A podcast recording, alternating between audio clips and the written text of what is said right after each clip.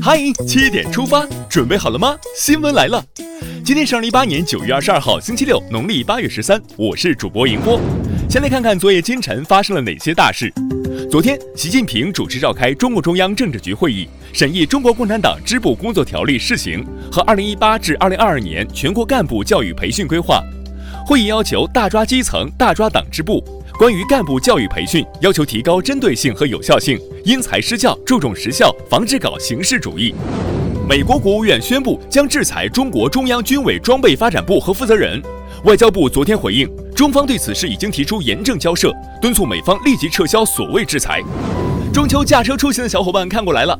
交通运输部表示，中秋三天假期期间，全国高速公路正常收费。最高人民法院近日发布的司法大数据报告显示，今年网络约车司机犯罪案件一半发生在夜间时段，总量不足二十件，案发率远低于传统出租车。不管是网约车还是出租车，安全是不可逾越的红线。近日，教育部规范了面向中小学生的全国性竞赛活动，要求不得向学生学校收取各种名目费用，竞赛以及竞赛产生的结果不作为招生入学的依据。给中小学全国竞赛活动戴紧箍咒，你怎么看？为了持续解决准入不准营问题，国家市场监管总局负责人说，将从十一月十号起，在全国推开证照分离改革，直接取消审批，审批改为备案，实行告知承诺，优化准入服务。以后市场主体报送备案材料后，就可以开展经营活动，能减的尽量减，能合的尽量合，方便。又一虎落马。国家发展和改革委员会党组成员、副主任、国家能源局党组书记、局长努尔白克力涉嫌严重违纪违法，目前正接受中央纪委、国家监委纪律审查和监察调查。中国医院协会说，今年将以公益性和第三方为核心，组建医院评价专家团队，逐步对全国大约三万家医院进行医院质量管理体系评价。医院多了一份监督，病人多了一份放心。在河南，女职工受到职场性骚扰，可以进行投诉。痛经可以休一至两天假，可享受多项生理权益。近日，河南对女职工怀孕、休产假、生理期保护等多项权益进行规定，切实保障了女职工的合法权益。棒！现在关注一条总台独家内容：二零一八年中央广播电视总台中秋晚会即将与观众见面了。今年中秋晚会的主会场位于山东曲阜，舞台长六十米，宽三十米，高一米，舞台背景高二十五米。在设计上融入了当地特色的竹简、雀楼、荷花和柏树等。除了曲阜的主会场，今年的中秋晚会还有两个海外分会场，分别是马来西亚吉隆坡和澳大利亚悉尼。届时将通过三个会场的交替互动，展现全球华人过中秋、天涯共此时的美好时刻。你期待吗？接下来了解一组国内资讯：沉睡海底一百二十四年，经远舰找到了。昨天上午，国家文物局证实，大连庄河海域沉船就是一百二十四年前甲午海战中中弹沉没的经远舰。铭记历史，吾辈自强。刷脸时代来了！近日，江西省人民医院上线了四十一台搭载刷脸支付功能的智能自助服务终端机，患者可以通过刷脸完成挂号、住院、缴费、查询等多项服务。科技提升医疗服务品质，棒！刷脸带来的便利不仅仅体现在医疗服务方面。昨天，中秋铁路运输正式启动，北京南站首次启用了刷脸进站，最快两秒钟就可以完成检票进站。科技创新让生活更便利。经最高人民法院核准，昨天上午，杭州保姆纵火案罪犯莫焕晶被执行死刑，检察机关依法派员临场监督。可恨可悲，引以为戒。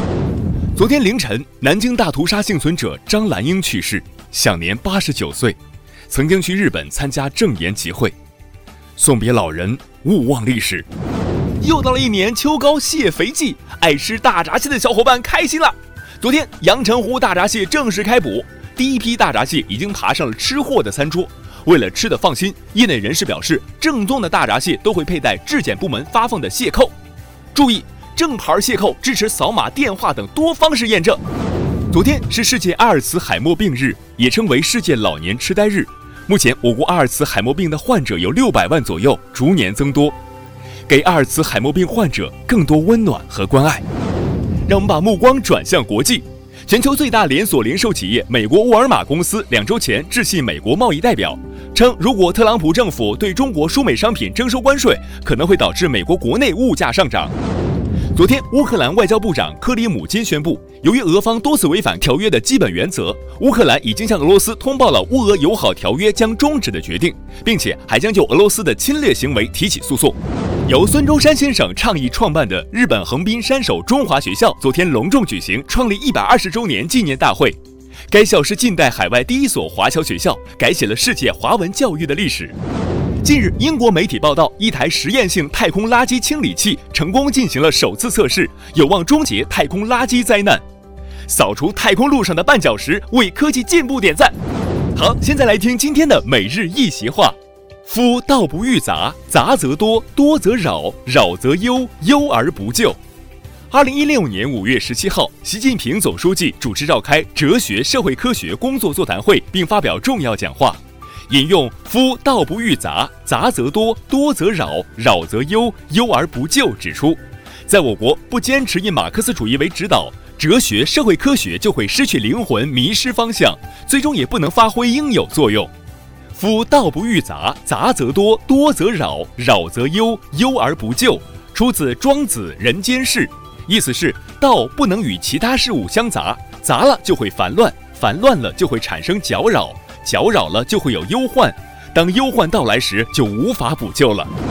最后进入今天的每日话题：月饼到底应该怎么吃？说说你家乡的吃法。